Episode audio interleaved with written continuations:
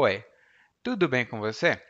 Welcome to Intermediate Portuguese, the only podcast that truly helps you tell your story in Portuguese the way you do in your native language.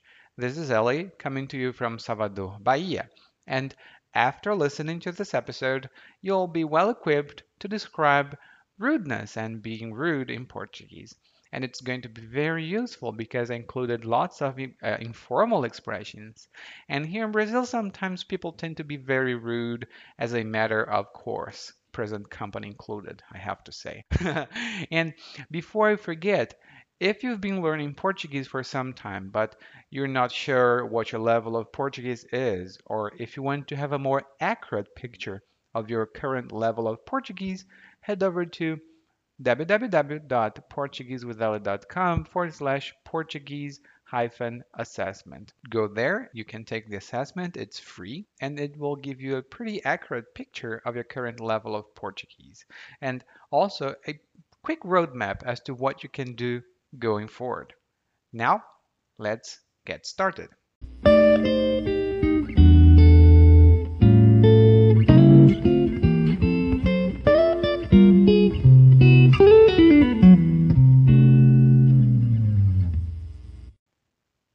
Contrataram uma nova secretária para a empresa. Ela vive de cara fechada. Se lhe dou bom dia, ela responde com um grunhido. Hum. Se lhe faço uma pergunta, ela me olha torto, como se o que eu estivesse perguntando fosse uma coisa estúpida. Não sei o que fazer. Normalmente não me dou bem com grosseria. Tenho um vizinho que vive cortando os outros nas conversas. Eu acho isso grosseiro. Já até falei com outras pessoas sobre isso, mas ninguém liga muito. É apenas um fato da vida. Mas eu não aceito esse tipo de coisa. Decidi tentar arranjar uma trégua com a nova secretária. Comprei um livro popular e lhe dei de presente. Ela olhou para o livro com desdém e disse Obrigada, mas já tinha comprado o mesmo livro antes.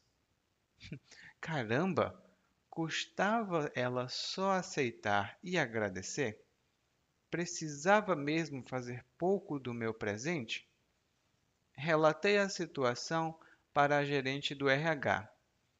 Ela ouviu com atenção e depois me confidenciou uma coisinha que me fez compreender tudo. Aquela secretária participou do mesmo processo seletivo que eu, mas eu fiquei com o cargo e ela não. Ah, agora entendi. Bom, não tenho culpa de ser mais bem preparado que ela, mas de agora em diante vou passar bem longe dela.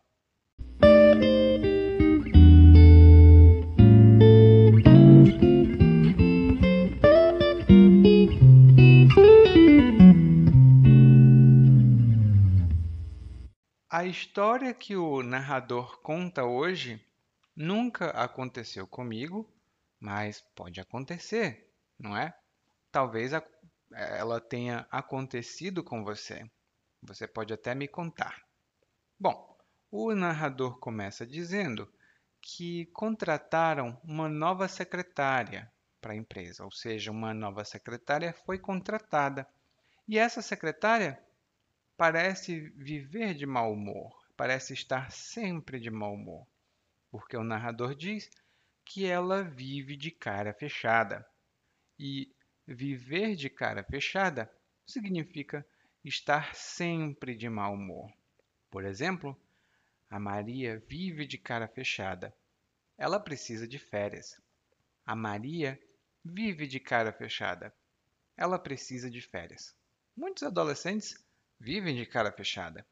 Muitos adolescentes vivem de cara fechada. Não tem razão, né? Não acontece. E aí, o narrador dá alguns exemplos do que a secretária faz.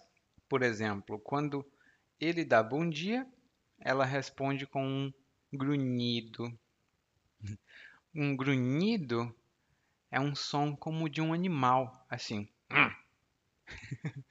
Esse é um grunhido. não é uma palavra muito boa para dizer para falar sobre uma pessoa. É dizer, ah, fulano respondeu com um grunhido. Porque é um pouco como se comparasse com um animal. Um porco, por exemplo, ele faz. Isso é um grunhido. Hum? E grunhido vem do verbo grunhir, significa fazer esse som. Hum. Mas ela não só dá grunhidos ou solta grunhidos, ela também olha torto para o narrador quando ele faz perguntas. E olhar torto para alguém ou olhar torto para alguma coisa significa olhar e desaprovar essa coisa. Você, hum, sei não. Essa é a atitude de olhar torto. Por exemplo, muitas pessoas olham torto para quem participa de esquemas de pirâmide. Muitas pessoas olham torto para quem participa de esquemas de pirâmide. E o esquema de pirâmide é um tipo de fraude fiscal, pelo menos aqui no Brasil. É um crime, né? não pode acontecer. Então, a gente olha torto para quem comete crimes. E aí o narrador diz que ah, não sabe o que fazer. E ele diz que não sabe o que fazer porque ele não se dá bem com grosseria. Ele não se dá bem com grosseria. E dar-se bem com alguma coisa significa ter uma boa relação, conseguir viver com aquilo. Por exemplo, eu me dou muito bem com meus vizinhos. Isso é verdade. Eu me dou muito bem com meus vizinhos. A gente conversa, a gente fala. Eu me dou muito bem com eles. Mas com os vizinhos do outro prédio, eu não me dou bem com eles, não. Eles são ah, muito barulhentos. Estão sempre grunhindo. e grosseria é um ato rude, é uma ação rude. Por exemplo, você diz bom dia, a outra pessoa vá para o inferno. Isso é uma grosseria. É um exemplo um pouco exagerado, mas tem muito tipo de grosseria no Brasil. E grosseria é uma outra expressão para falta de educação. E aqui eu vou fazer uma pequena nota. Falta de educação no Brasil não significa que a pessoa não estudou. Não, não. Significa que essa pessoa é uma pessoa grossa, uma pessoa rude, que não tem um bom comportamento. Ela é, é mal educada ou ela comete, ela tem muita falta de educação. Mas é mais comum a gente dizer fulano é mal educado e uma grosseria é a falta de educação. Outro tipo de grosseria é cortar alguém numa conversa, né? E é o que ele fala aqui. Ele tem um vizinho grosseiro que corta os outros na conversa. E quando você corta alguém, essa é uma expressão muito informal, hein? Quando você corta alguém, significa que você interrompe alguém, você não deixa essa pessoa falar. Por exemplo, ai, eu não gosto de falar com o Paulo, ele me corta quase sempre. Eu não consigo falar o que eu quero falar. Eu não gosto de falar com ele porque ele sempre me corta. Não dá para eu falar, eu não consigo. E aí o narrador diz: Eu não gosto de grosseria, mas as outras pessoas aceitam, elas não ligam, elas não se importam. Mas como o narrador não aceita isso, ele decide falar com a secretária. Ele decide é, tentar arranjar uma trégua com ela. E fazer uma trégua dar uma trégua ou arranjar uma trégua, trégua com alguém significa parar é, de ser hostil, parar de ser agressivo com alguém. E a trégua, originalmente, ela originalmente vem de quando dois países estão em guerra.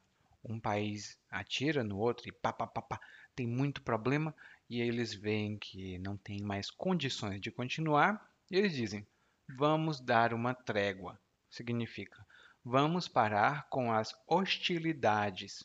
Vamos parar com os ataques. Não significa que a guerra acabou. Significa que agora eu não ataco você e você não me ataca. Isso é uma trégua. Eu não sei se tinha mesmo um problema aqui para ter uma trégua, né? Mas o narrador diz que quer uma trégua. E aí ele comprou um livro para a secretária e a secretária, eu já tenho.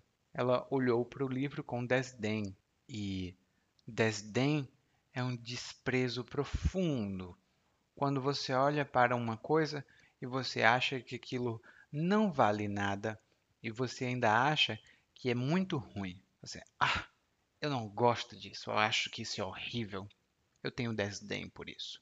Desdenhar é o verbo do que vem de que vem a palavra desdém. Então, por exemplo, não se pode desdenhar da ajuda dos amigos.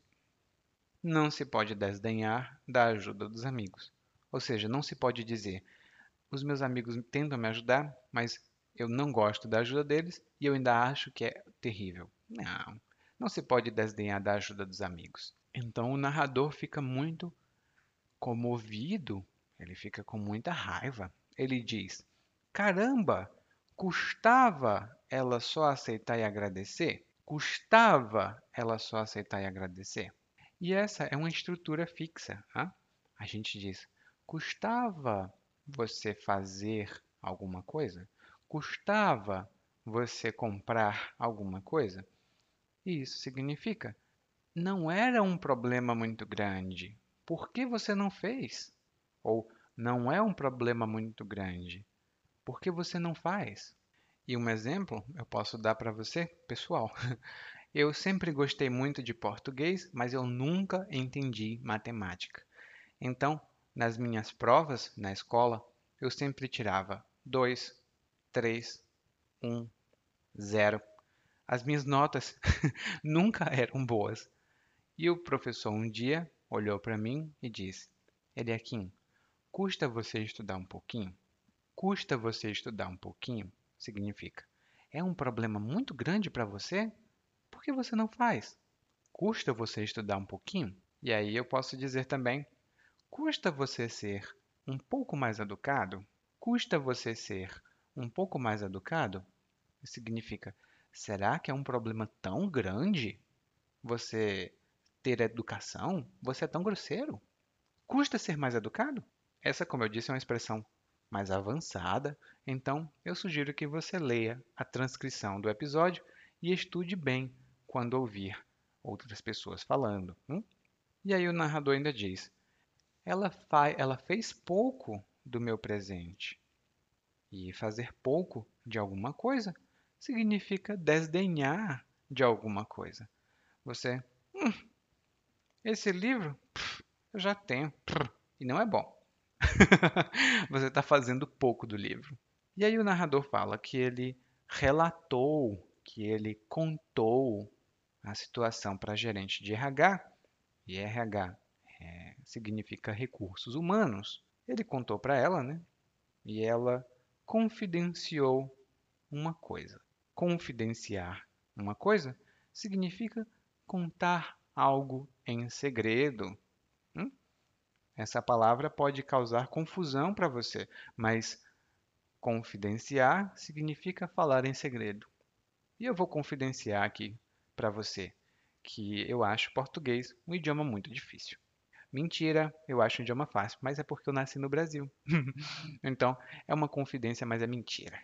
E aí a confidência, ou seja, o segredo que a gerente de RH compartilha é que a secretária estava no processo seletivo, ou seja, ela estava no processo de contratação que o narrador estava, mas ela não foi contratada e ele foi contratado. Provavelmente ele tem um cargo melhor, ele tem uma posição melhor na empresa. E ela deveria ter essa posição. Mas ela acha mas ela não conseguiu, aliás, ela não conseguiu essa posição.